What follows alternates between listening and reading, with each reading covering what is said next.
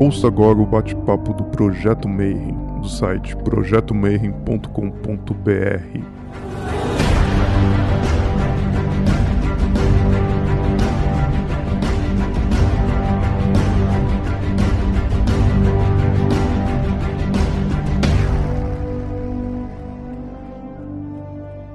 bom dia para você que é de bom dia, boa noite para você que é da boa noite, boa tarde se você acabou de chegar no YouTube e está vindo para mais um Bate-Papo Mayhem. E se você já observou o Bate-Papo Mayhem, você vai ver que o convidado de hoje é mega, hiper, super especial, que é um cara que eu já conheço, sei lá, 20 anos mais. Eu jogava RPG, foi pelo escritor, daí evoluiu, agora já está em roteirista, daqui a pouco vai estar tá fazendo um filme de Hollywood com Keanu Reeves e é, só me traz orgulho. Cara, um irmãozão para mim, brigadão mesmo. Eu sei que você tá hiper super ocupado. Você e a Carol estão com um filhinho agora, estão em Los Angeles, estão fazendo um monte de coisa para Netflix e tal, mas concordou em bater um papo aqui sobre magia, sobre inspiração, arte de escrever e uma cidade invisível. Seja muito bem-vindo, Rafael Dracon, mano. Como é que você tá? Olha só que prazer grande estar aqui. Pois é, esse cara aí eu também acompanho muito. Ele, inclusive, está ele tá muito ligado com a história do Dragões de vou contar ainda isso aqui hoje para vocês, que eu acho que nem ele tem ideia do quão tão grudado com a história do de Echo ele é. E realmente, a gente, a gente agradece muito, ficamos muito felizes de vocês estarem acompanhando o trabalho. E hoje em dia a gente realmente tem a nossa Avalon aqui, né? E aí é ela a salvação da nossa quarentena aqui. Né? A gente vai, vai se adaptando aos horários dela. Até ela adorou saber que eu ia conversar contigo, Del Deb. Massa demais. Então, é, o pessoal que é da RPG já te conhece, cheio, mas é, esse foco aqui hoje vai ser magia e inspiração e tal. Então, eu queria que você contasse para o pessoal, para os ouvintes, um uhum. pouquinho da tua carreira, como é que você começou e tal, até chegar onde a gente está hoje. Aí depois a gente vai para a parte de entrevista propriamente dita. Então, é, eu vim de uma origem pobre lá do Rio, né? Que o meu pai ele era do Morro do Borel. E aí, então, eu tive amigos que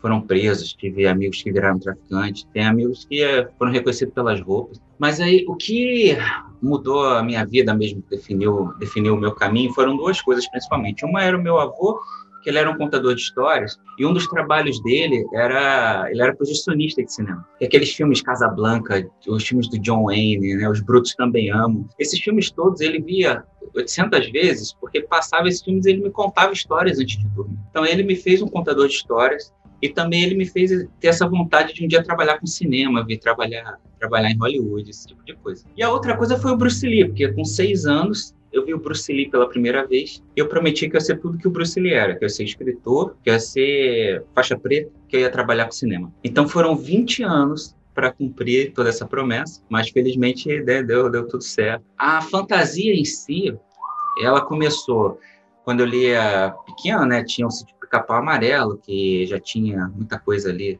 também de, de fantasia do, da, naquelas histórias, e eu sempre li como uma história de terror, e isso também ficou na minha cabeça porque por ter lido tão pequeno, essa coisa do folclore já tinha ficado na minha cabeça há muito tempo também, né? essa vontade de um dia escrever algo nesse sentido também. E aí até que vieram o RPG, que foi no colégio, então o RPG me apresentou o Hobbit, apresentou Seus Anéis, e vocês sabem, é aquela fase em que o RPG ele era era uma coisa muito difícil de ser, era, ele não era acessível. Então a gente tinha que tirar xerox, era tudo em inglês a gente tinha que usar um dicionário do lado e tinha que ir traduzindo conforme. Não tinha Google Translator, né? A gente tinha que ir aprendendo na marra. Então, eu aprendi inglês, na verdade, assim, com, com o RPG, traduzindo as coisas, depois com os RPGs eletrônicos também, com Final Fantasy, todos Breath of Fire, todos esses RPGs clássicos do Super Nintendo, era dicionário, lendo e tentando entender o que estava acontecendo. E até que daí passei por os romances, né? Tipo Robert, Robert Howard, que faz as histórias do Conan. É um escritor que me influenciou muito a maneira como ele tratava a fantasia, até porque esses tipos de autores, o que eu comecei a perceber, que foi o que eu passei a usar nas minhas histórias, era eles usavam a fantasia, o Final Fantasy fazia muito isso, como metáforas de assuntos espirituais ou assuntos de até de magia de vez em quando, ou sobre temas que se você tratar diretamente choca. Mas se você tratar através de uma metáfora, a pessoa absorve. Por exemplo, suicídio. Se a gente for falar de suicídio, uma coisa que 30 Reasons Why chocou o mundo, por quê? Porque falou de suicídio diretamente. Agora, por exemplo, em Final Fantasy VI, que é o meu favorito, né? que no Ocidente são como três, eu sempre uso de exemplo essa cena que tem o samurai, o Sion, tem essa cena em que ele está numa floresta. E ele tá com os amigos dele, e na floresta eles encontram um trilho de trem. E aí eles ficam pensando, pô, o que, que é um trilho de trem aqui no meio de uma floresta? E aí esse samurai, ele tem uma história trágica, porque o vilão, que é a do jogo, envenenou a vila toda, todo mundo morreu, inclusive a família dele, então ele tem essa missão de vingança. E aí até que o trem chega. E o trem chega, para ali no meio da floresta, e quando eles olham, estão vindo os espíritos dos desencarnados para entrar no trem. Então a gente entende que aquele é um trem que vai levar os personagens para o plano espiritual. Até que ele está ali e quem passa? Passa a esposa dele. E a esposa dele passa e ela entra no trem e ela não reconhece ele. E quando ele vê aquilo, e ainda mais quando ele vê o filho dele chegando também, ele quer correr, ele quer entrar naquele trem. Os outros personagens têm que segurar ele para não deixar ele entrar. É até que o filho dele percebe aquela movimentação, vê o pai, volta e diz para ele: Pai, não se preocupa, eu vou cuidar dela. Aí ele, assim, eu sou o homem da casa agora. E ali, eu era um adolescente, sei lá, 13, 14 anos, ali vendo uma cena dessa, eu pensando, cara, eles estão falando de suicídio. Só que é de uma maneira completamente metafórica. Então, era isso que eu queria trazer para um livro. Eu queria ler um livro que tivesse o que eu sentia vendo Caverna do Dragão, que era o desenho mais importante da nossa geração, e que, na verdade, é Dungeons Dragons Animation, com essa poesia que eu via, que, por exemplo, o Robert Howard, quando você vai estudar a história dele, ele teve problemas graves de alcoolismo, ele também veio da pobreza, ele tinha, ele se metia em várias brigas por conta disso, né, da, do ambiente violento que ele vivia. E o Conan é todo um reflexo do que ele precisava ser para sobreviver, ou o que ele gostaria de ser para sobreviver, naquele meio que ele foi criado que ele precisava sobreviver. Então, eram coisas desse tipo que eu queria fazer. E exatamente porque eu vim de uma origem tão difícil, em que tinha tudo para dar errado, e tive uma jornada que tinha tudo para dar errado também, as minhas histórias costumam falar sobre isso, sobre personagens que vêm do nada e eles buscam atingir alguma, alguma coisa maior do que eles. E tanto que foi só quando eu terminei Dragões de Éter Corações de Neve, no final do livro, que é uma cena que é muito forte, né? Os leitores sabem a cena do João Hanson, o que, que, o que, que acontece lá. E naquela cena com o pai dele, no final, só ali que eu entendi que o personagem do João Hanson era uma metáfora da minha jornada e que toda a jornada dele para se tornar um cavaleiro era uma metáfora da minha jornada para se tornar escritor. Mas eu não tinha percebido isso ao longo da história. Eu só percebi naquela cena, no final, com o pai dele, que caramba, por isso que é muito real aquela cena. É, eu acho que é por isso que eu acredito que o, os livros se conectaram com tantos leitores e eu pude viver disso a partir daí. E aí foi só um caminho de escalada, né? Isso aí que a gente chama no hermetismo de verdadeira vontade. Quando que você descobriu que esse era o teu caminho mesmo? Quando eu li Capitães da Areia, do Jorge Amado. Eu devia ter também uns 13 anos. Assim, ah, óbvio, eu já via sempre escrevendo, né? Mas eram coisas de... Eu achava que era um hobby. Mas quando eu li Capitães da Areia, eu lembro quando eu fechei o livro, me bateu de uma forma aquela história, que eu pensei, eu quero fazer isso. É isso que eu quero fazer. Eu quero, pelo menos, tentar que outras pessoas sintam um impacto como esse ao final de uma história por conta daquilo que eu tinha sentido. E, e aí eu decidi que eu seria um escritor profissional. Tanto que eu comentei isso com a minha família, né, principalmente com meu pai. E o meu pai foi a primeira pessoa que falou que eu ia morrer de fome, né, que não, não tinha a menor condição de, de, de eu querer ser escritor no Brasil. Então, eu tive que fazer toda uma jornada sem, sem apoio de ninguém, só com o apoio da minha mãe, na verdade. Ela foi um posto, até porque ela tem uma história que é, talvez seja até mais fantástica que a minha, né? Até ela teve realmente é, amigas se tornaram prostitutas. Ela se tornou engenheira química numa época que mulher não se tornava engenheira química no, no Brasil. Então é isso, a gente pega muito dos nossos pais também, né? A gente pega muito da, da criação, faz, é muito importante. Então acredito que foi nessa hora que, que aconteceu. Também qual que foi a influência do RPG mesmo? De você, no RPG você não escreve só, você vira aqui meio que coautor junto com o mestre, narrador. O que que acontece? Aí eu comecei, então, a aprender sobre RPG na, na escola, estava no Colégio Van Gogh, na Tijuca, lá no Rio. Aí me apresentaram o Hobbit, me apresentaram Seus Anéis, Dungeons Dragons, Maniac Mansion. Eu lembro que o pessoal lá tinha feito um RPG do Maniac Mansion. E, e aí comecei a entrar naquele mundo. Aí eu fui passando, fui lendo mais sobre isso, da Dragonlance, lendo né, aquelas crônicas todas, Ravenloft, todo esse tipo de coisa. E aí veio a Dragão Brasil, né? Que começou com uma Dragon, aí foi, foi mudando o nome, até chegar na Dragão Brasil. E aí na Dragão Brasil conheci muita, né, conheci o trabalho do pessoal, do Trevisan, Caçaro, Saladino, aí conheci teu trabalho também. Eu lembro até que teve um Trevas que vinha dentro de uma da Dragão Brasil, né? Vinha no, no saquinho plástico. Foi a primeira vez que eu tive contato com Trevas, foi ali pela, pela banca também. E aí, eles lançaram o Tormenta. Quando eles lançaram o Tormenta, pô, eu achei aquilo demais, né? Um cenário nacional. E eu comecei a ficar viciadão em Tormenta, que eu, que eu comprava tudo, tudo que o Caçaro assinava também, eu comprava naquela época. Tanto que eu já falei isso para ele, até aquelas revistas dele, tipo Agente Confidencial, tem umas coisas que eu acho que nem ele tem. Por causa disso, tudo que o Caçaro lançava, é Didi, Volta pro Futuro, as coisas todas. E aí eu fui lá e comecei a, a entrar naquele mundo de Tormenta ao ponto de que eu virei um dos coordenadores da lista de Tormenta daquela época. Por quê? Eu era um integrante da lista e aí eu fiz o primeiro conto da lista que não fosse oficial, né? Que seria basicamente uma fanfic, mas é que era um conto, não era uma história muito, muito, muito grande. E lancei lá e o pessoal curtiu, que era o Lembranças de Tormento. E aí o pessoal curtiu, o pessoal até falava com o Trevisan na época e tal, e até falo isso hoje com, com ele, que aí o Trevisan, eu lembro que ele lia o conto, ele falava, pô, esse autor tem muito potencial, mas ele ainda está meio cru. E aí ele dava umas dicas assim, aí eu ia, refazia as coisas que ele tinha comentado e tal, assim, eu levava, né, levava, levava tudo a sério, assim, fazia o trabalho. Aí eu comecei a fazer outros contos depois, outras pessoas também passaram a escrever contos na lista e tudo mais, e eu resolvi mestrar um, um PBM, que é um Play by Email, que naquela época não era algo tão comum, mas eu mestrei o primeiro, a primeira campanha online de Tormenta de um Play by Email, porque durou um ano inteiro, eu tinha jogadores que alguns até hoje nunca vi. E aí acabou que, ao final dessa campanha, é, eu, eu, virei coordenador por causa disso. Era coordenador de play by mail da, lá da, do negócio, porque aí virou uma coisa mais comum dentro da lista também. Eu ajudava o pessoal. Mas aí que acabou que, quando eu terminei a campanha, putz, era, assim, era um material muito rico, né? Por causa, imagina, tinha um ano de, de história, todo um cenário que tinha sido montado, uma ilha que eu tinha criado, a ilha de Warrens, que é, eu peguei uma das ilhas lá que estava no mapa só desenhada de qualquer jeito, dei todo um contexto para aquela ilha. Aí eu terminei e pensei, putz, eu consigo escrever um romance disso. E seria o primeiro romance de Tormenta. Naquela época, Del Débil já era editor. Né? Ele já estava fazendo as coisas da, do Trevas, estava lá na, na Diamond. Aí o que, que eu fiz? Cheguei, mandei um e-mail pro, pro nosso querido Del Débil aqui e falei para ele, olha só, eu tenho essa história, tem isso aqui, fiz essa, essa campanha, tudo mais, tem esse cenário tudo mais. E acho que né, isso daria um grande romance, poderia ser o primeiro romance de Tormenta tal. O que, que você acha? Aí Marcelo me respondeu assim: não é assim que funciona. Você não tem que chegar para mim e perguntar: te interessa escrever, se eu escrever um romance tal para editora tal? Você tem que primeiro escrever o romance e aí você me mostrar e perguntar se interessa. Aí eu, tá, beleza.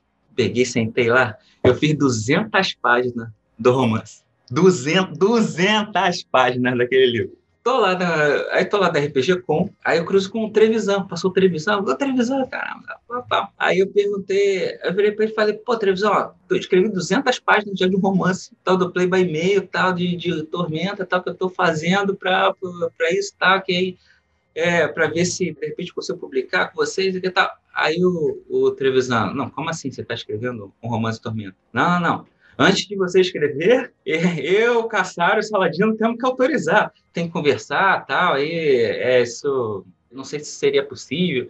Aí eu, putz, olhei e pensei, caramba, eu tinha 200 páginas num romance escrito.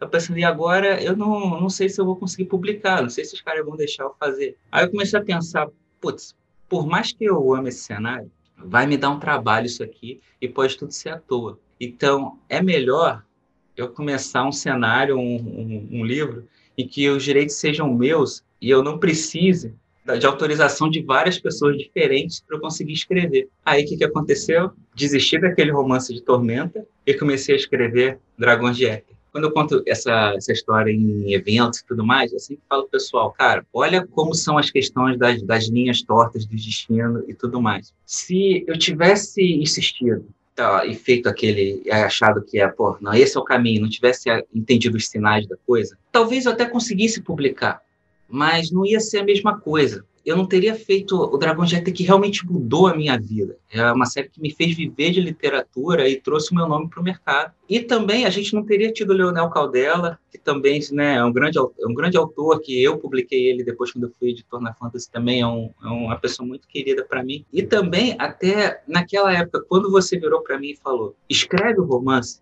e depois fala, aí tudo bem, eu escrevi aquelas 200 páginas e elas não foram utilizadas Mas aquilo me fez sentar e escrever 200 páginas e ver, puta, eu consigo fazer isso, entendeu? Se eu tivesse simplesmente, ah, não sei, ia ser sempre ser não sei, e o tempo ia passar, e o tempo ia passar. Aquilo me fez dar uma cana de não vou sentar. E aí eu vi que eu consegui. Também, quando eu vi que não ia dar certo, em vez de eu ficar, puta, ai meu Deus, e agora?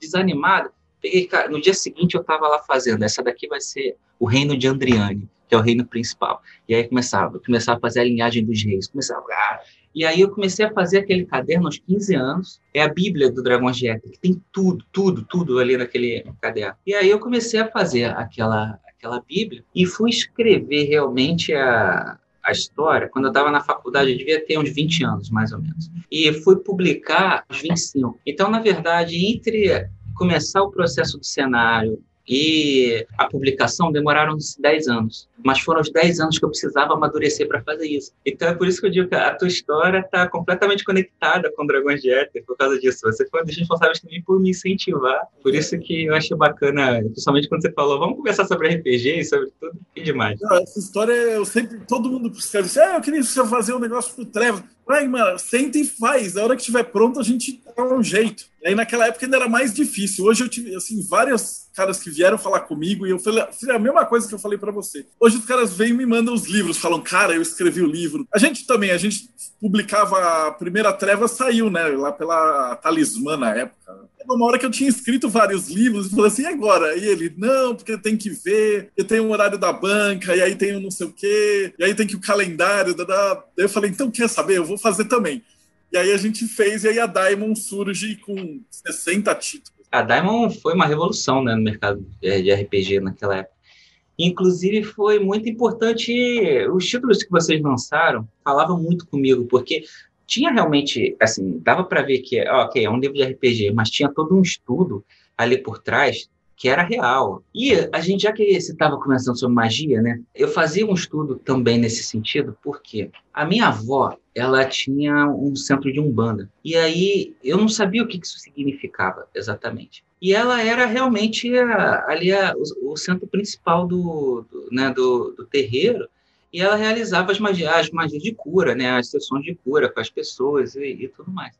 Só que isso tinha um preço. O preço era a minha avó, ela era, ela tinha o mais alto grau de alcoolismo que eu já vi numa pessoa. E isso definiu a minha infância, bom, sim, minha infância, não só minha infância, né, minha quase quase minha, minha vida toda. Então, era muito comum, por exemplo, eu saí do colégio, que era o Regina Célia, ali na usina, ela ia me buscar, porque minha mãe é, ela passou a ter que trabalhar em São Paulo também, então, assim, durante a semana eu tinha que ficar com a minha avó.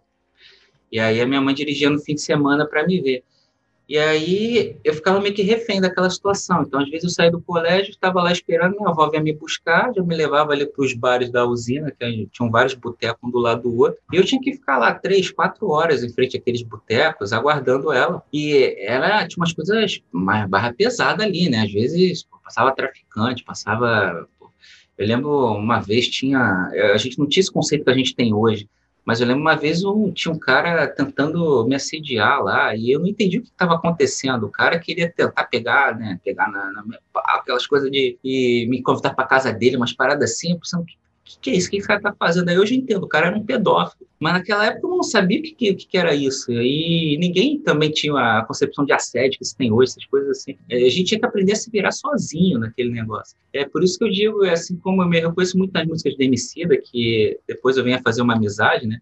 Porque o Emicida fala muito, ele tem uma realidade que também, ele veio uma realidade muito parecida, ele também queria ter sido desenhista, queria ter sido artista. E ele fala isso, eu vim de um local onde menino vira homem mais cedo. Eu também vim de um local onde menino virava homem mais cedo. E aí, como eu ficava lá na frente desses bares, ou lá dentro desses bares, é, esperando ela, eu pedia por histórias em quadrinho. Então, eu ficava lendo e relendo as mesmas histórias da DC, da Marvel e de todos esses, né? Mas tinha outras histórias, tipo do Mestre Kim, que, é, que era o, o cara que trouxe Taekwondo para o Brasil, ele tinha uma história em quadrinho, e aí depois o Mestre Kim foi virar meu mestre também. Eram umas coisas meio loucas que aconteciam assim na na minha vida. Outra coisa que acontecia era a minha avó, então, como ela tinha essa coisa de ser né, muito forte do alcoolismo, É, depois ela começou a sair desse caminho. Meu avô morreu por conta disso também, porque ele era muito contra essa, essa vida que ela tinha, né? Essa vida que era muito de bebida, tal, de, de, de farra, de cigarro, de estar tá na rua o tempo todo, tudo mais. E aí ela chegava bêbada em casa e causava pra caramba. E aí teve um dia em que ele ficou tão irritado que ele quebrou uma das estátuas dela. Aí pronto, a partir daquele dia, é uma semana depois ele adoeceu, duas semanas depois ele morreu. Depois ela saiu do, do centro, e quando ela saiu no centro, ela passava a ser cobrada também, né? Porque as entidades falavam que ela era o cavalo da, que eles precisavam. E aí, como então ela não servia, eles ficavam meio é, irritados com ela, eles ficavam ali ao redor dela e incentivavam a coisa da bebida. E aí era, era extremamente comum, então, ela chegar em casa, tipo, dava umas 8 horas da noite, ela começava a receber uma entidade atrás da outra. E aí vinha a Jurema, e aí vinha a Pombageira, vinha o Preto Velho, vinha a criança, mas era um atrás do outro, assim. E ia embora, tipo, duas da manhã. Então, eu via isso desde pequena, você imagina, eu não entendia o que, que era aquilo. Eu via minha avó falando com outras coisas, só que ao mesmo tempo passou a ser normal, não era uma coisa que eu achava fantástico, oh, meu Deus, oh, não, era, não era assustador, porque era a minha realidade, eu via aquilo ali acontecendo. E aí eu ficava com meus G.I. Joe lá, e eu ficava tentando pensar, aquilo ali não está acontecendo. Mas aí, às vezes, Aí ela me chamava, né? Aí queria falar, queria falar do. Porque às vezes eram umas entidades que queriam realmente é, conversar sobre o destino, de falar, você vai ter um destino. É, era quase que para falar mesmo assim, um dia você vai. É, você precisa ter uma responsabilidade sobre as coisas que você vai fazer.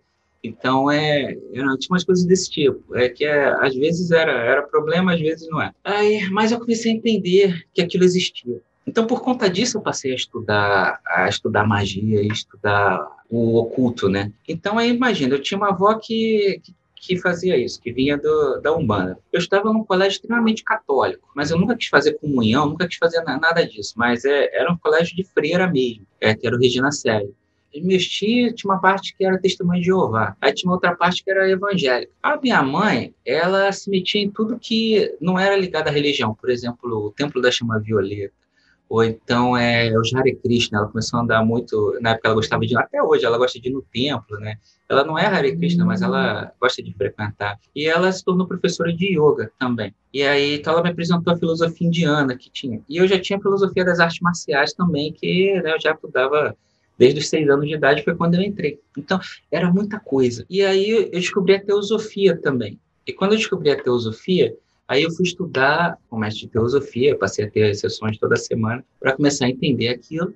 E depois eu descobri o kardecismo também. Lá no Rio tem uma casa chamada Ramatiz, o lugar mais sério que eu já conheci sobre espiritualidade. E aí eu fui, a minha mãe conheceu o Ramatiz, me levou lá, eu comecei a ver as palestras, eles têm tipo, eles chamam de tratamento, mas é, é tipo um programa que eles têm de um, de um ano que você faz, aí você tem que assistir tantas palestras, um ano todo, aí depois você passa o próximo tratamento. E se você falhar, tipo, duas semanas, você já tem que voltar tudo para o início, eles são muito sérios nisso. Aí eu fui e fiz todas as etapas do, lá do Carecismo, no final fui fazer a entrevista que eles fazem. E onde eu ia, tem o Tupiara lá no Rio também, que um amigo meu resolveu, ah, você tem que conhecer o Tupiara, que é uma casa também, mas ela não é exatamente kardecismo, já é um outro tipo de espiritismo, né? Aí, e lá, que lá já tem realmente as incorporações, no Ramatiz você não incorpora. O máximo o médium está lá, o para do lado, ele realmente é um canal de mediação mas ele não incorpora. No Tupiara eles incorporam. E no Tupiara, no início, fica um, um pessoal incorporado que cada vez que entra uma pessoa, eles tocam uma pessoa para ver a hora. Todas as vezes que eu entrei no Tupiara, eu mal entrava, o cara batia em mim e gritava, médium, médium, todas as vezes. Aí eu, a Carol até passou a fazer piada com isso, né? Porque ela, ela, às vezes ela bate na minha cabeça, médium, porque era direto. Então, isso foi, eles até queriam que eu, que eu um médium lá do Tupiara, mas eu expliquei que eu estava fazendo esse, esse programa do Kardecismo do Ramatiz naquela casa. E aí eu terminei o programa, fui fazer a entrevista, e aí quando eles fizeram entrevista comigo, eles fizeram falar, ó, você está aprovado para ir para a escola de médios. Aí eu resolvi, ué, ok, então vou, vou também, vou aprofundar mais nisso. E na escola de médios, Aí eles me ensinaram como dar passe nas pessoas, como você limpa a aura. E até eu queria ser um médium doutrinador, então, que é aquele que você senta e você conversa com as entidades encarnadas que elas não sabem né, ainda o que, que aconteceu direito com elas. E eu comecei a, a passar todas as etapas E quando eu passei, então, a aprender como é que, limpava a aura, como é que fazia esse tipo de coisa, é, eu passei a prestar caridade lá no Ramatiz. Então, eu passei cinco anos doando duas horas da minha semana para caridade. Porque toda quinta-feira eles atendiam 5 mil pessoas. Então, eu ficava duas horas do meu, do meu dia lá limpando a hora das pessoas e com o meu jaleco do Ramatiz e, e, atendendo. E também pensando sobre as histórias, né? Enquanto eu ficava lá, às vezes, aguardando a próxima pessoa, lá era um ambiente muito forte para esse tipo de coisa. Então, histórias como, por exemplo, O Coletor de Espíritos, que eu lancei depois pela Rocco, na verdade foi o segundo livro que eu escrevi, depois do primeiro Dragão de ou, ou então Fios de Prata, são histórias que, na verdade, me viam muito forte lá dentro, principalmente por conta de toda essa, essa conexão. E, e era isso como a gente estava falando, era utilizar a fantasia como metáforas de coisas que eram extremamente reais, que era o que você fazia também na, no, nos, nos romances e nos RPGs do Trevas. E por isso que eu digo que eu lia muitos RPGs que vocês publicavam, porque falavam muito comigo. E, e meio que também eram o que eu estava querendo fazer nos livros, é, quando eu fosse lançar minha própria obra. Eu ia justamente perguntar do coletores, mas aí você respondeu, né? Você falou, putz, primeira vez que eu li, eu falei, tem coisa daí de espírito que é sério, né? Percebi que tinha muito, e era o jeito que eu escrevia. Então eu pegava a metáfora do hermetismo, colocava no livro, você pegou, agora eu já desvendado um grande segredo aí. Total. Então, a, a primeira, antes da gente chegar agora no, nos mais recentes e tal, tem que perguntar assim, o que, que é magia para você? A magia é um reflexo de espiritualidade. Porque o que eu aprendi nisso, nessa jornada, que se você perguntar para mim qual é a minha religião, eu não acredito em religião. Eu acredito em espiritualidade porque a religião separa as pessoas e a espiritualidade une. Então, é assim como eu vejo a magia. Ela é um, ela é um reflexo é, de espiritualidade. E espiritualidade vai desde a. A gente fala de fé, mas a fé para os estudiosos é mais uma questão da vontade, né? De uma manifestação, de uma, de uma vontade intensa. Então, seria meio que isso. A espiritualidade engloba isso, a questão da fé, engloba a coisa, as forças da natureza, né? E envolve a questão do éter que eu coloco no Dragão de Éter, né? Sempre que me perguntam de onde é que vem esse título, eu falo que Dragão de Éter é porque dragões são o símbolo máximo da fantasia. Quando a gente pensa no Dungeon Dragons, tudo mais, Caverna do Dragão, tal, o dragão é esse símbolo. O éter é a quintessência, é o que te liga ao sonho, é o que te liga a algo etéreo, algo divino. Então, o título é Uma Fantasia que te liga aos seus sonhos. Dragões de éter. E então isso que é a magia para mim, é essa conexão com a, com a espiritualidade. E daí você se tornou escritor, aí ficou conhecido no Brasil inteiro e teus livros estouraram. Como é que foi a transição dessa mídia? No meu caso foi junto, né? Depois com a Carol, que ela veio do jornalismo e aí eu meio que treinei ela na arte do roteiro. Então, eu tinha essa vontade de fazer livros, aí como eu te contei, eu comecei a fazer os RPG lá com de Tormenta, aí teve esse negócio, eu comecei, não, então vou fazer meu próprio cenário, comecei a rabiscar, aí eu começava a escrever a primeira linha, eu lembrei um lobo, ele devorou a avó, eu comecei a trazer essa coisa dos contos de fada, né, isso foi muito antes de, de Shrek, de Once Upon a Time, de, de todo esse, esse conceito de contos de fada que existe hoje, e eles me viam na cabeça, até porque os contos de fada também brincam muito com a coisa da magia, né, eles vêm desses arquétipos, eles eram uma forma de denúncia, também que antes que a plebe tinha para falar sobre as coisas que eles sofriam da nobreza. E tem a maneira como as bruxas são citadas, mas tem muita, tem muita coisa ali que dialoga com o nosso universo. E aí eu queria usar eles também como metáforas, como pano de fundo.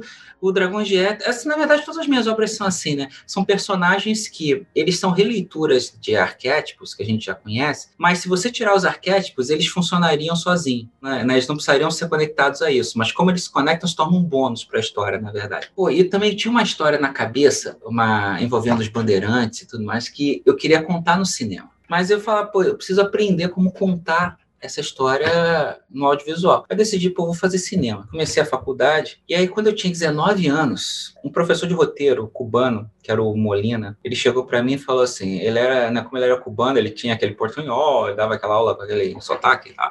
Aí ele falava, oh, Rafael, Rafael, presidente da RKO, a RKO que fez Cidadão Kane, né? O presidente da RKO está vindo para o Brasil, está doido para ler roteiros. Doido, doido, doido para ler roteiros. Vou estar com ele numa festa é, daqui, quarta-feira que vem. Você tem uma semana para me dar um roteiro. Uma semana. Aí, eu, caraca, né? Uma semana. Aí eu resolvi sentar com um amigo meu, lá na época, o que era o Ricardo. E o Ricardo, ele tinha, a mãe dele, ela tinha um centro de meditação que eles tinham um sistema de meditação que eles tinham inventado. Eu fui até lá, passei até a frequentar um tempo, é, vi como é que eram as meditações, né? Era uma coisa meio, às em projeção astral. Tinha umas coisas assim desse tipo. Eu sentei com ele na praça de alimentação lá do Barra Shopping e a gente começou a fazer uma história que se tornou In Your Hands, em suas mãos. E era a história, era um drama sobrenatural de um menino sensitivo ele tinha visões do passado e do futuro que ele não controlava. E aí a gente acompanhava três etapas da vida dele. A primeira etapa, quando ele era uma criança, ele não sabia o que estava acontecendo. A segunda, quando ele era um adolescente, ele recusava o chamado. E a terceira etapa, quando ele, enfim, já era mais adulto e ele aceitava aquela coisa, só que aí ele se perdia para o próprio ego dele, assim como a gente já viu vários líderes espirituais se perderem para o próprio ego. Mas aí, no futuro, então, ele se juntava com uma médica e juntos eles descobriram a cura do câncer, porque ele ia, ele entendia da onde vinha o câncer e ela entrava com, né, ela entrava depois, só que acontecia isso, ele acabava se perdendo o próprio ego. Mas então esse drama sobrenatural que a gente escreveu, aí Cara, eu peguei, eu lembro, eu usava o computador da, da própria faculdade, porque lá em casa era internet de escada e, óbvio, ninguém pagava a conta de telefone, estava cortada a internet, não tinha telefone, às vezes não tinha luz, eu tinha que escolher, né? Eu tinha água, eu tinha luz, eu tinha telefone. Então, cortava, eu não tinha como escrever, eu escrevia na faculdade.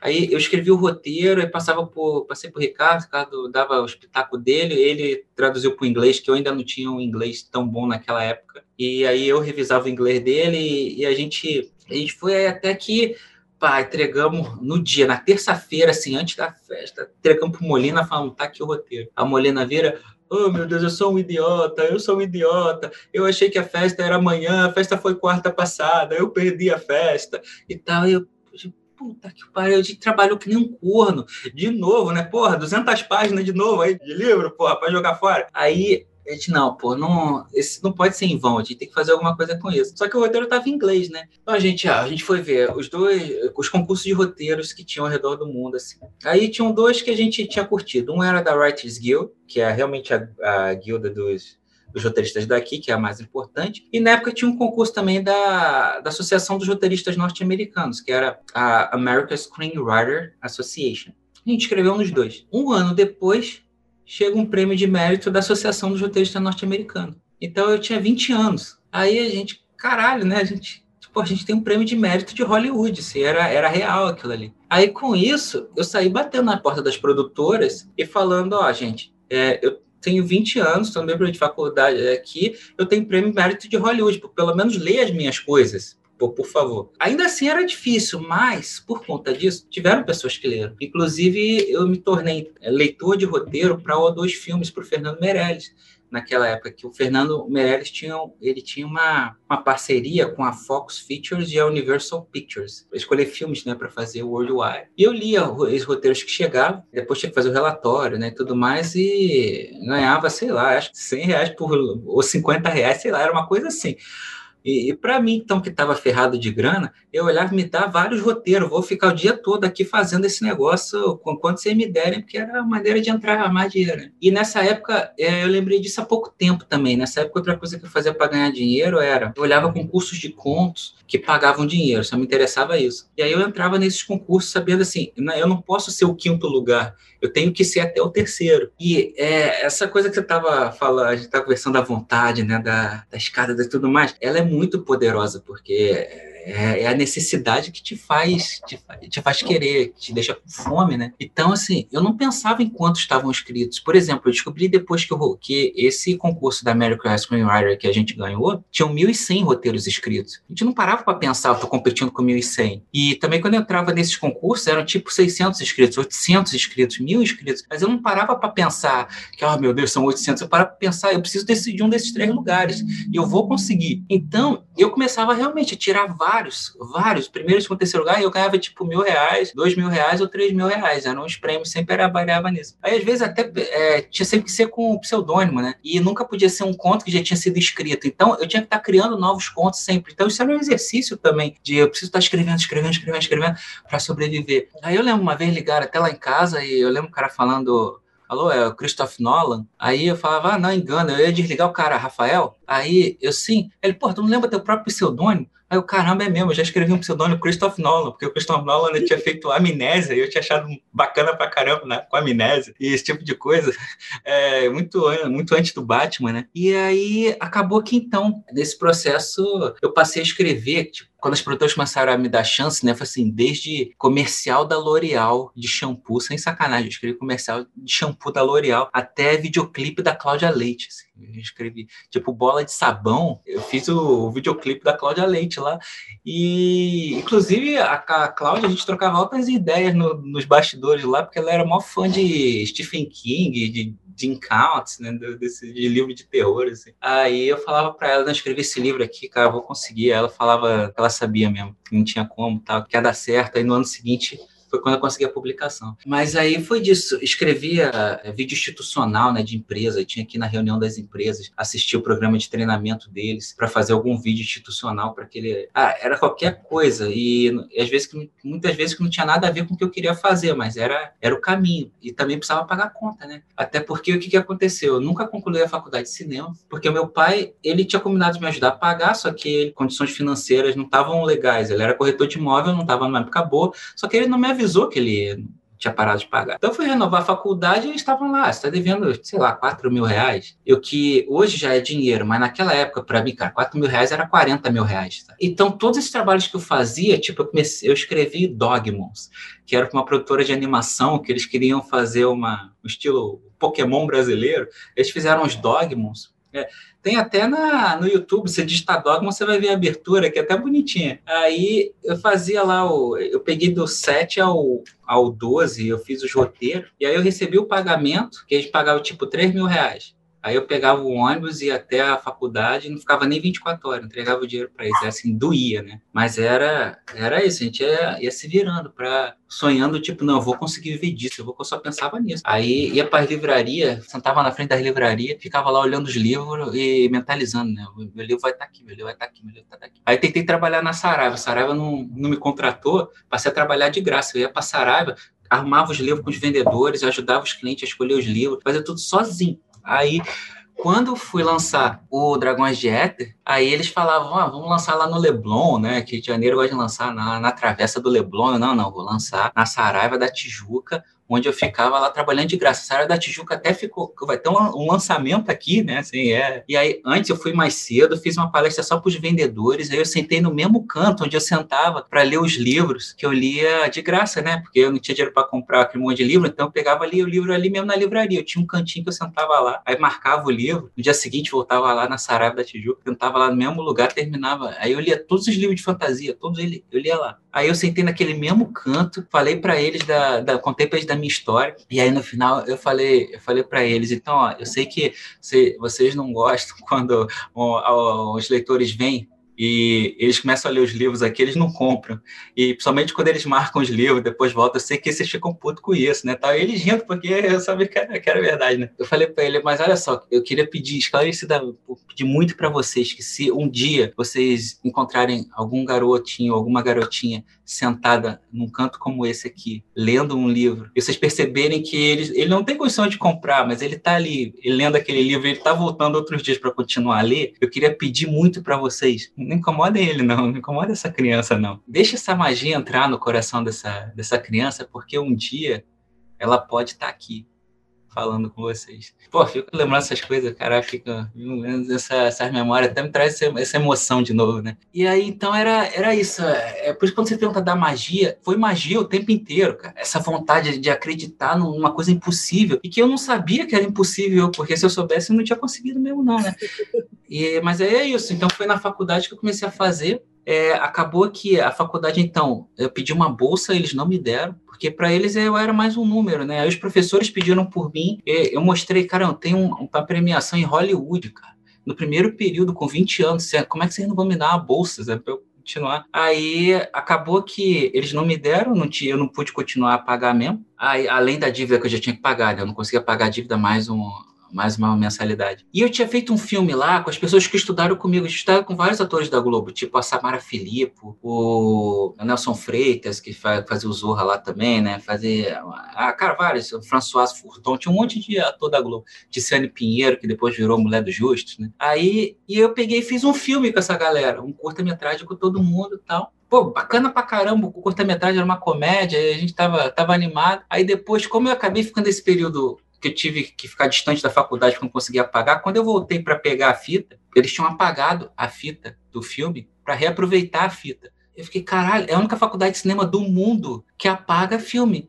E aí eu fiquei, caraca, gente, eu só tinha um DVD, mas não tinha qualidade suficiente para editar um filme na, no DVD que eu tinha. Aí é, foi quando eu falei, cara, que sabia, eu não vou, não vou mais estudar porcaria nenhuma, eu já aprendi o que eu precisava, que eu precisava aprender a escrever roteiro. E foi quando eu fui escrever de tudo. Fui, fui para as produtoras e falei, ah, vou, vou usar isso aqui. Aí anos se passaram, o que aconteceu?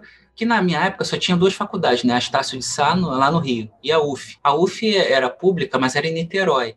Eu até fiz a prova da UFA no mesmo dia que eu fiz meu exame de faixa preta. E eu não entrei por meio ponto. Porque, cara, eu era muito ruim de química, né, cara? Eu, por redação, geografia, história, tudo, putz, eu, isso arrebentava. Mas química, meu cérebro não funcionava.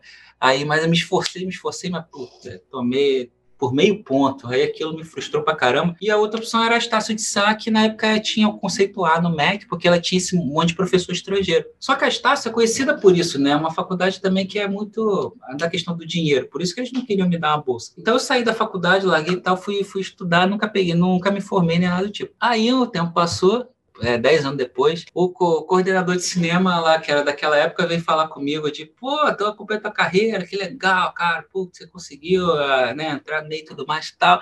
Aí ele, pô, você não quer voltar para a faculdade? Porque aí se você se você concluir o diploma, aí você pode dar aula pra gente. Aí eu assim, caraca, eu vou dar aula para vocês, por quê, cara? É, a, a, mesma faculdade que me negou o meu diploma, agora vocês querem que eu dê diploma para dar aula para vocês? Não, não, não, não, não, não, nunca, nunca, jamais. Isso é igual o Bruce Lee. O Bruce Lee lá, ele, ele tentou pra caramba, aí quando ele poderia trabalhar de graça para as pessoas que estenderam a mão e ajudaram ele, mas ele não, não queria trabalhar com quem com quem menosprezou ele no passado tal e não acreditou no, não acreditou no sonho dele. E aí era, então, mas é muito louco uma vida gira mesmo essa coisa de você tem que acreditar no teu caminho e fazer realmente. É, o, o Crowley ele tinha um mote na, no, no cultismo que era muito conhecido que ele falava assim: sucesso é a tua prova. Tipo, ah, não tente, não fale, não, não, conseguir fazer a coisa é a prova de que a magia funciona.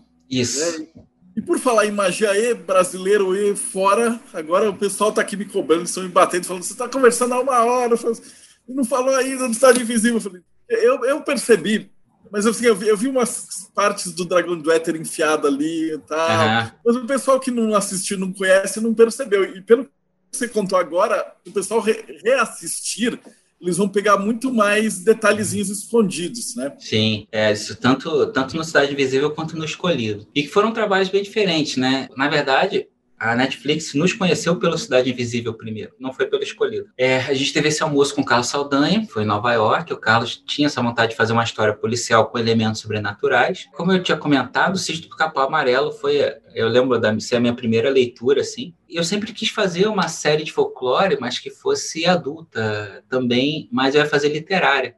Só que é, acabou que então foram, né? Foi, fui fazendo outras coisas, acabei lançando vídeo de prata. É, o coletor de espírito era para ter saído antes. Aí olha que detalhe, porque eu escrevi o coletor de espírito logo depois de Caçadores de Bruxas. Mas aí a, a editora não quis lançar porque eles achavam muito diferente da linha do, de fantasia. Eles acharam que era uma coisa mais séria, então eles achavam que o público não ia entender. Então eles não queriam lançar. Aí por isso que eu troquei e falei, ok, então tem esse aqui, o Fios de Prata, que é o livro irmão, mas o Fios de Prata é no mundo dos sonhos. Aí eu fazia, é meio Sandman. Aí, ah, então, ah, então tá, então a gente.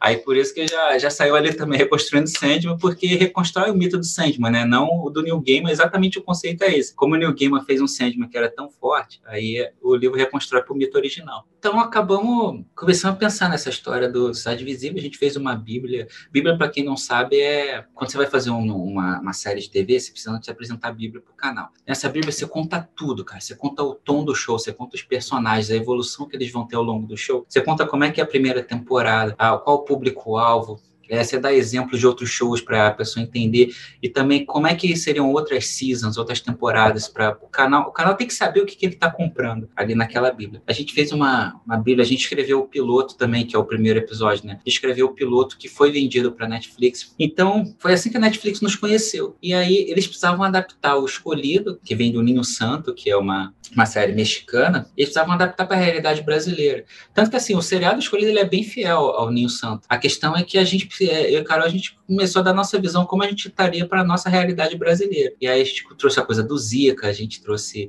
aquelas máscaras que, que você vê lá, tem os rituais, tá? tem umas coisas meio de magia ali também, que são bem nossas, que é bem diferente do uh, ali do México, ao mesmo tempo conversa muito. E na época tal ia ter, acontecer a sala dos roteiristas também no, no Brasil, só que a gente teria que ir para o Brasil, e na época estava o Trump. A gente tem um green card, que é, foi esse nosso green card é o green card mais difícil de ser conseguido no mundo, que é o Aliens of Extraordinary Ability, mas é o IB1, que é assim, você tem que provar que você está no topo do topo da tua carreira. Então, tipo, é, o meu processo deu 500 páginas, a Carol pegou todas as minhas matérias, porque não adianta só pegar uma matéria da revista Época. Aqui, é para eles, o que é revista Época? Como é que eu sei que isso é relevante? Ah, como é que essa revista Veja é relevante? Eu tenho que achar um link em inglês mostrando que a revista Veja tem a maior tiragem de uma revista da América Latina, coisas desse tipo. E as cartas? Eu tive cartas de recomendações de pessoas muito grandes, né? Tipo do Paulo Coelho, de cartas do, do pessoal dos curadores da Bienal, tá? o Braulio Mantovani, que fez Cidade de Deus, Tropa de Elite, tá?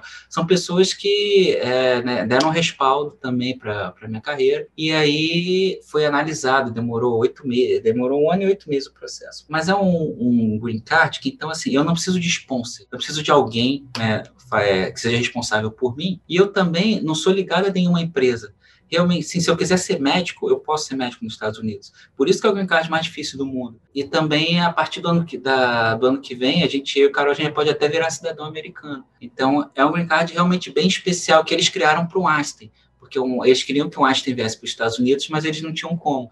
Por isso que é chamado de Einstein Visa. E então, assim, é um green card que você não quer perder depois que você consegue. E se eu ficar seis meses fora dos Estados Unidos, eu tenho que dar satisfação para os Estados Unidos. Por que, que eu estou seis meses fora? Tem coisa desse tipo. E aí, com o Trump aqui e tudo mais, a gente tava, putz, não, a gente não quer arriscar. E não, não tinha essa coisa de Zoom que a gente tem agora, né? Aí a gente resolveu, então, a gente combinou com a Netflix que a gente ia focar no escolhido então a gente trabalhou daqui, a gente pôde fazer a, a adaptação da, da série e tudo mais. E o Carlos, ele é o showrunner né, do show, o Saldanha, e aí ele trouxe toda uma equipe, teve, né, trouxe a, a Mina Nogueira lá e, e, que eles montaram uma equipe de roteiro e que se baseou então em todo o material que a gente tinha feito para fazer o show que a gente tem hoje. Então é pra gente é meio como assistir a adaptação de um livro, é como se alguém tivesse pegado no livro e feito. Mas o que é bacana é que assim, a gente se reconhece na tela, mesmo com todo todo esse processo. Até porque, se você lê tanto os meus livros quanto da Carol, como eu tinha comentado, eu pego arquétipos e eu faço histórias em que eu acrescento aqueles arquétipos, mas se eles não fossem os arquétipos, eles também funcionariam.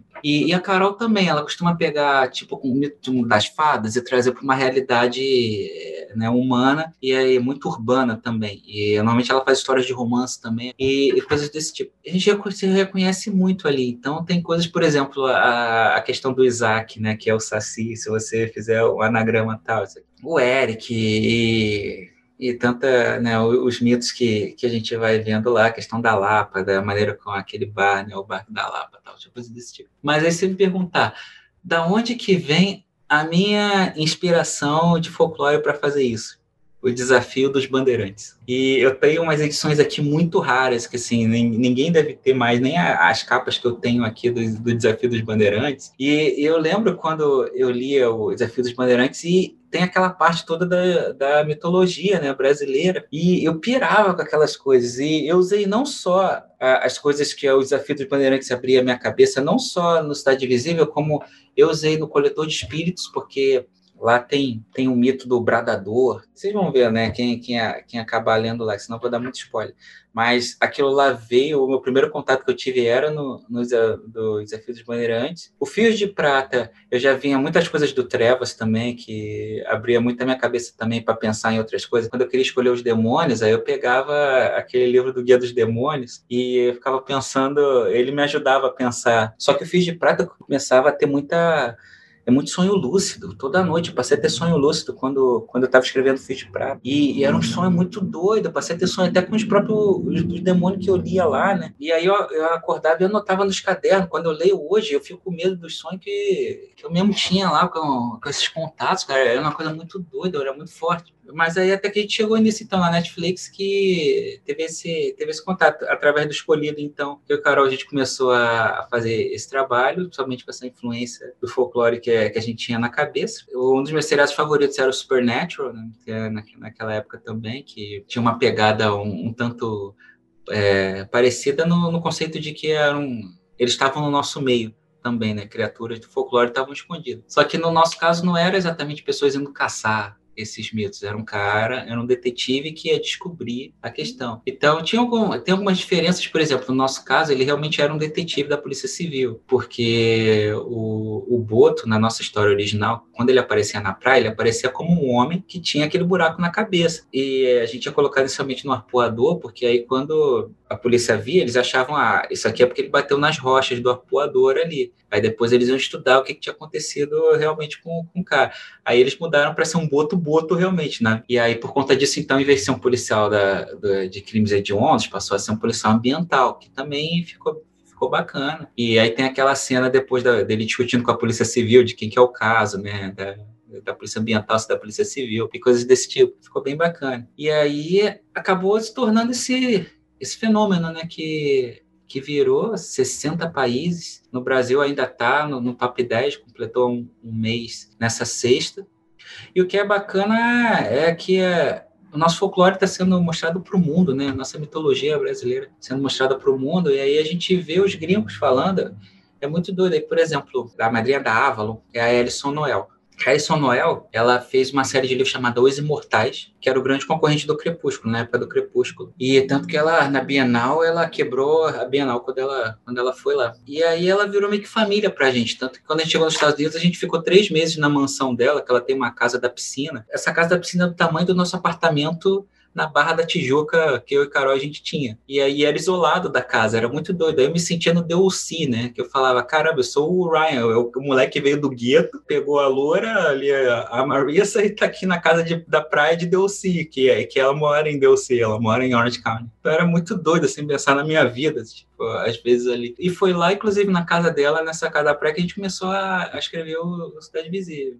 A, a, versão que a gente fez, né? A versão original. E aí a, a Ellison, compartilhou quando saiu e tudo mais no story dela, e depois ela falou pra gente que aí uma, uma das leitoras brasileiras dela mandou para ela falando que, poxa, dá um orgulho danado saber que as nossas histórias estão sendo compartilhadas com o mundo. E a Alison falou que para ela, como americana, foi a primeira vez que ela parou para pensar nisso, porque ela disse: Eu venho de uma cultura que é tão dominante no mundo, nossas histórias elas estão no mundo todo. Que aí foi a primeira vez que ela parou para pensar: caramba, como é que realmente é se, você, se o mundo não conhece as suas histórias e finalmente você tem a oportunidade de mostrar um pouco da sua cultura nesse sentido. Então esse acho que é o maior preço que essa, que essa série está trazendo para a gente. Essa ideia, eles são fascinados com a nossa cultura, né? mas é porque a gente não tinha, o que você fez foi pegar os tipo, deuses americanos e colocar os deuses brasileiros no meio. Porque a Faz gente sentido. só tem nosso folclore daquele jeito de criança, né? Aqueles... Não Monteiro Lobato, que ainda tem uma pegada mais adulta, entre aspas. Mas tudo que você vê de livro, que você pega o Saci e tal, é tudo aquele desenho infantil, é, as criancinhas e tal. E o que você fez foi trazer para o universo adulto. Primeira vez que eu assisti, eu estava comentando com a Pri, falei, mano, isso aqui ainda vai estourar muito, muito. Eu acho que vai ter várias temporadas e vai dar para você colocar coisa de Umbanda no meio, vai ter. Putz, aí eu acho que ainda vai dar para viajar muito, cara, porque, assim, a, a, sensação de assistir é que isso vai ser grande. Uhum. Cara. E agora, conversando com você, vendo a sua trajetória, é uma espiral que está crescendo sempre. Tem que aproveitar essa que vai ser a última entrevista, porque depois vai ser popstar. Ah, poxa. E aí, e aí, eu vou ter que marcar a hora com o seu agente e tal, para te entrevistar. vou falar, tudo começou lá naquelas 200 páginas que não foram publicadas.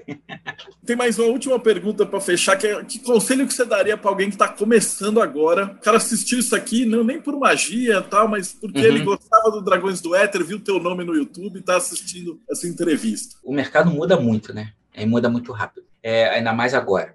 Então, assim, é, é, muito doido que o conselho que eu daria hoje é totalmente diferente do conselho que eu daria cinco anos atrás, é diferente do conselho que eu daria dez anos atrás. Porque o que acontece? É, dez anos atrás era um outro mercado até editorial também, né?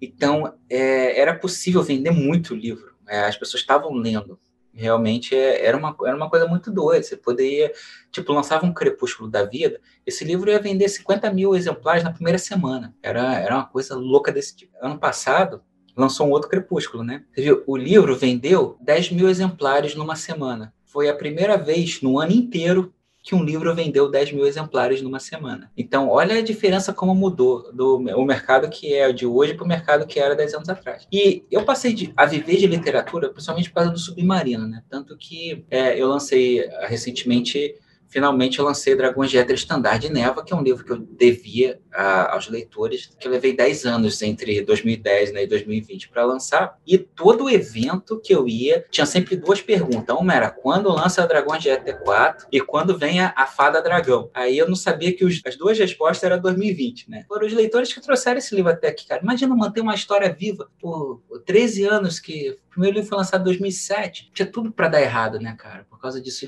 a Planeta lançou junto com o último Harry Potter. Eles achavam que era legal que eles iam botar o livro do lado do Harry Potter. Aí não tinha marketing, não tinha foto, tinha nem, os caras esqueceram o código de barra do livro. É que na época tinha o Orkut. E aí pelo Orkut as pessoas foram falando, né? E também, cara, é esse nosso meio, cara, o Deldébio sabe como é que é. Esse nosso meio, assim, é, você não vai encontrar muito apoio, não. Eu sei que as pessoas fingem que elas vão te apoiar no início, mas, cara, é, é um querendo arrebentar o outro nos bastidores, é um negócio muito doido.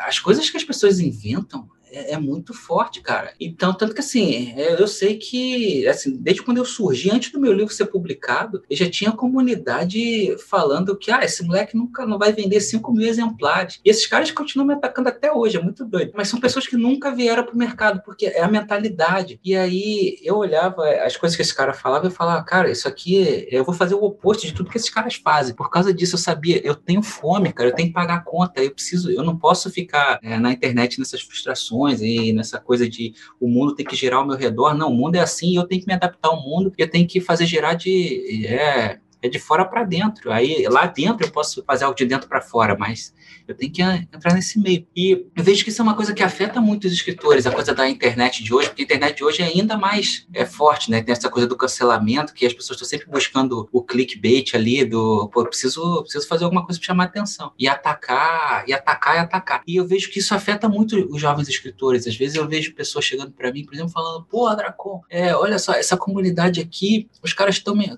me atacando, estão falando mal do eles estão destruindo a minha carreira. Aí eu sempre viro pro, cara e fala, ó, primeiro, cara, eu não sei nem o que você está fazendo nessas comunidades. Assim, você deveria estar tá focado no, no teu trabalho de conseguir. Aí depois eu falo, ok, faz o seguinte, vai nesses posts que você está tá sendo afetado, conta quantas pessoas é, comentaram lá.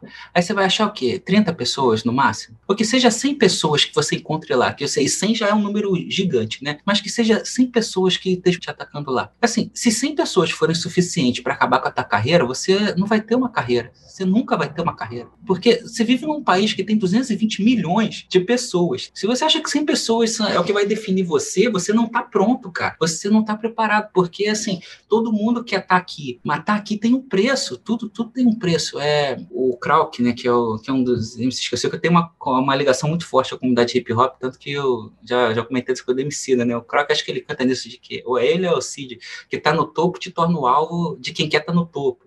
E o Emicida fala também que você tem que ter pagar o preço de ser pedra e de ser vidraça. Quanto mais famoso você se tornar, mais porrada você vai levar. E você tem que estar tá pronto para isso. É, e hoje isso é ainda mais forte. Então eu falo para as pessoas de você tem que estar preparado para isso. Vão tentar te, te, derrubar e vão inventar. É tanta coisa que vão inventar de você. E tanto que você vê que umas Brunas Marquezine da vida, o Luan Santana e companhia, quanto mais famoso você fica, mais coisas vão inventar sobre você. E não adianta você querer desmentir, porque não, aquelas pessoas elas já estão com uma cabeça pronta de que é aquilo. Tá. Aí às vezes eu vejo até, às vezes vem falar comigo de cara, é, estão dizendo que você é machista, estão dizendo que você é racista dizendo que você não sei o quê. Aí, ó, tem um post aqui, aí me manda um link do tipo, vai lá. E eu falo para a pessoa, cara, não vou nem abrir, Porque, assim, como diz Emicida também, quando ele, numa das músicas dele, que ele fala, meu, você não acha que você se explica demais para quem tem razão? Eu não preciso me defender de algo que eu não fiz é aquela pessoa que precisa provar que é algo que eu fiz então. Como eu sei que eu não, que eu não, não fiz nada, essa pessoa nunca vai ter prova. Agora, se aquela pessoa vai insistir que é assim, então eu sei que não adianta, eu não vou mudar aquela mentalidade dela. E quando a gente é mais jovem, quando a gente tem tipo 20 anos, a gente acredita que a gente, não, eu não posso levar desaforo para casa, eu tenho que ir lá, eu tenho que ficar. Só que, pô, você sabe o quanto que isso custa também de sanidade, de energia, de tudo mais. Tem o emperil, né, que você fala também, é uma coisa que te consome. E lá no Armatiz, quando você começa a limpar a hora das pessoas, tá, você vê o quanto você pode absorver disso. E aí, quando você começa a estudar a filosofia das artes marciais, a estrutura zen, você vê coisas do tipo a, a história zen do, do mestre zen que tava lá, chegou um cara e começou a xingar ele, querendo desafiar ele pra luta, o cara xingou a, até a última geração do cara. E o mestre, ok, beleza. E aí, quando o cara foi embora, o discípulo perguntou pro mestre, mas, mas como é que você consegue ficar calmo de um cara vir aqui te xingar, xingar tua mãe, xingar tua família toda tal, e você não, não fazer nada? O mestre falou para ele, ele, quando alguém te traz um presente, se você não aceitar esse presente, para quem que ele fica? Aí o discípulo entendeu, é verdade. Então, é.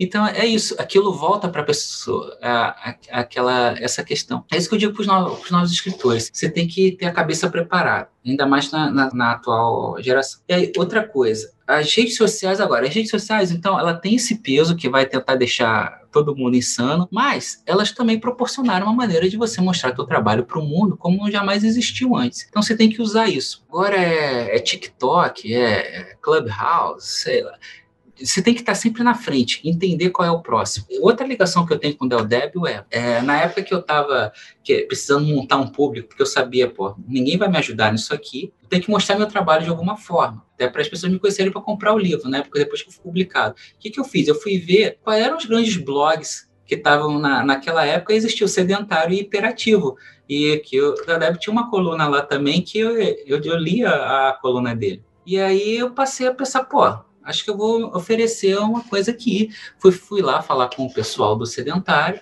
e eles falaram, ah, escreve um, algo para a gente ver tal, e, e testar. Aí eu fiz um primeiro texto, né, mostrando, comparando escritores, estilo de escrever, Stephen King tal, da Annie Rice, coisas assim desse tipo. E aí ele publicou e o texto fez o maior sucesso lá no, naquela época, e aí ele, a gente resolveu criar a Cavernas e Dragões, que era a coluna que, que eu tinha lá. E aí eu passava a usar uma coisa bem humorada, pegava coisa da cultura pop, eu fazia exatamente o que o YouTube faz hoje, os youtubers, hum. que aí eles pegam e falam de maneira bem humorada, às vezes zoa, mas vai dando informações sobre algum tempo, era tipo ninjas, e aí falava de ninjas, mas de uma maneira bem humorada. E eu fazia lá, se o YouTube já existisse naquela época, eu teria sido youtuber naquela época, eu teria feito com vídeo. Só que na época o blog era muito forte, né? Tanto que a gente passou a ser chamado de blog stars, porque quando você participava de um blog que era muito forte, a gente passou a chamar de...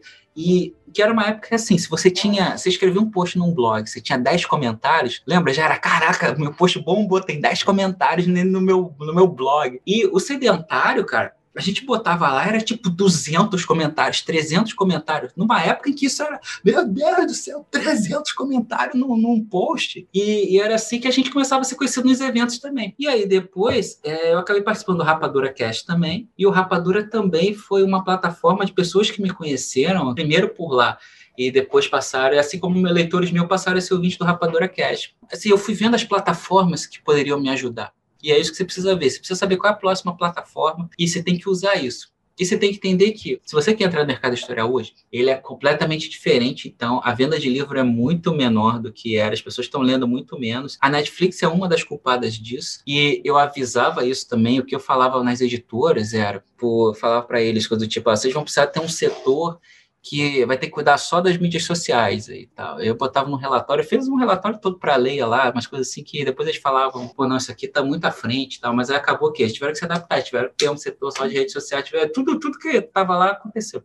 Fala, vocês têm que ter uma ligação mais direta com o leitor, ajuda, deixa o leitor ajudar a escolher as capas do livro, deixa, pergunta para ele o que, que, eles querem também, conversa com eles. Aí não, não pode ter uma rede social que seja só fria e tudo mais, umas coisas assim desse tipo. Eu, eu tinha avisado para eles, no momento, no dia que a Netflix disponibilizar o download e que você puder fazer o download de casa e assistir o episódio no teu caminho pro, pro trabalho, a, a indústria de livro vai quebrar. E aí não deu outra. Por quê? Porque eu vi, as pessoas liam muito no metrô e no caminho para o trabalho. Cara, você passava duas horas ali dentro de um busão para chegar no trabalho, você tem que fazer alguma coisa. Aí a pessoa pegava o livro. Só que no Brasil tinha aquela internet que não dá para você ficar vendo filme, muita coisa, comia tudo. Aí, a partir do momento que você pode fazer o download de um episódio, botar um fonezinho e ficar assistindo o episódio, putz, aí vai concorrer com o livro.